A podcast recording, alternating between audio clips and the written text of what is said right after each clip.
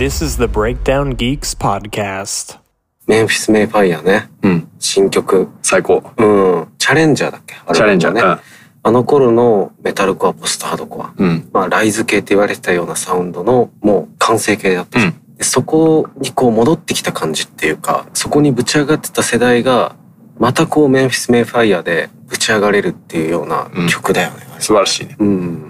でも決してなんかその解雇主義的なうん。ものではなくて、ちゃんと2021年っぽいアレンジにになってる。し、なるほど、なるほど。うん、こうヘビーチューニングっぽいニュアンスのギターとかね。うん。なるほどね。やっぱりミュージシャンは聞くとこが違うね。意外とそれ聞いてるだいけ。やいや。まあその、ギターがとかさ、ベースがっていうのはやっぱりその点がさ、プレイヤーとしての視点としても聞けるのは面白いね。なんか程よくデジタルの処理が入ってくるあたりがやっぱチャレンジャーとかうん。の要素をうん。かなり感じるし、なるほどね。うん、絶妙なバランスで非常にいいと思うね。なるほど。うん。またライズなんだっけ？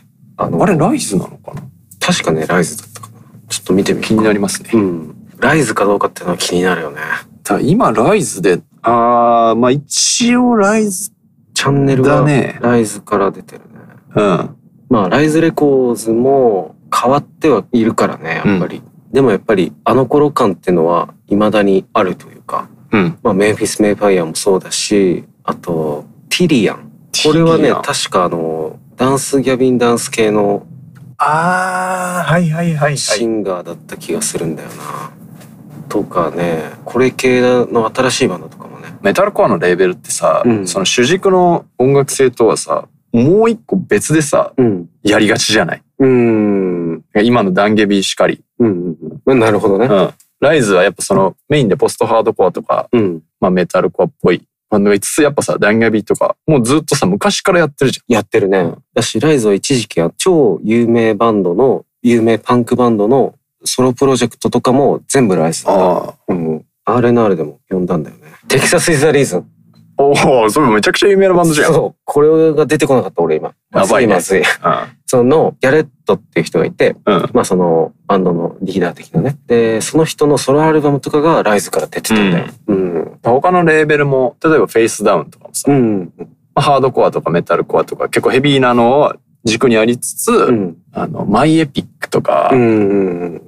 うん。エブリシング、なんだっけ、 Everything in Slow Motion はいはいはいはい。ちょっとこうポストロック的な。そうそうそううんうんとかをさ、別軸でやっぱや、残してるし、ずうん。っと。うんうんインボーグとかもそういうのあるしね。確かにね。うんポップパンクとかもやってるし、そうそうそうその感じってのはやっぱなんかこう、アメリカのレーベルって言うとあれなんだけど。そう、なんかあれめっちゃ独特な、うん。まあカルチャーと言っていいのかわかんないけど、うん。だからさ、そのせいでさ、まあそのせいでっていうとだいぶ問題があるんだけど、うん。たまにレーベル買いしてさ、うん。でもうウキウキワクワクで家帰ってさ、聞いたらさ、その主軸じゃない方にぶち当たっちゃった時ああ、にさ、はいはいはい。あれ？みたいな。うん。これもレーベル買いでチェックしないといけないのかみたいな。うん。その俺インペンディングドゥームみたいなやつ聞きたいんだけどな、みたいな。で、なマイエピックみたいな、あの、結構エモめの、静かめのバンドに当たって、あれ？なんかまあ、それもまた面白みとく。ああ、もちろんね。それはそれでねし。て聞けちゃう部分があるんだけど、でもあるね、そういうのはね。それもセンスだからね、かなりね。うん。だそれでその音楽の深みみたいな、深さみたいなのをさ、うんもう身をもって、懐を削って味わうわけよね。ねうんあっつって。それもまあ狙いなんじゃないかな。そうそう、そう、そう、それを思うよ。うん。多分レーベルのね、やってる人も、いつまでブレイクダウン聴いてるんだっつって、こういう良質なうん。音楽を聴けっつって。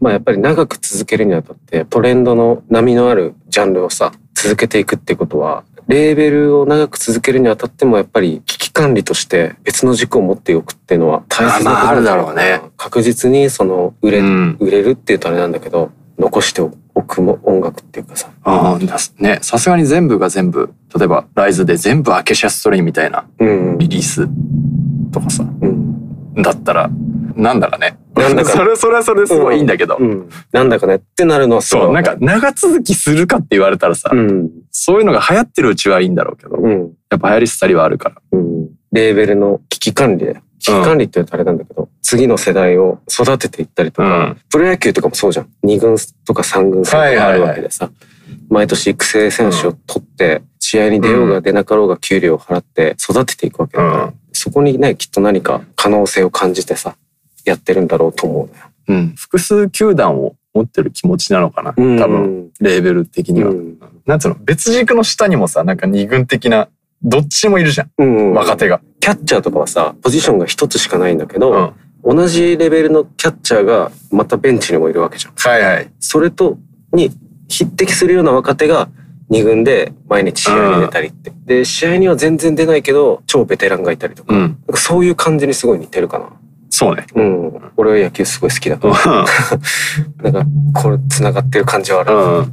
まあね経営経営者とかだったら別のね経営の軸軸になるものを持っとくっていうのいうのと一緒。そうね。うん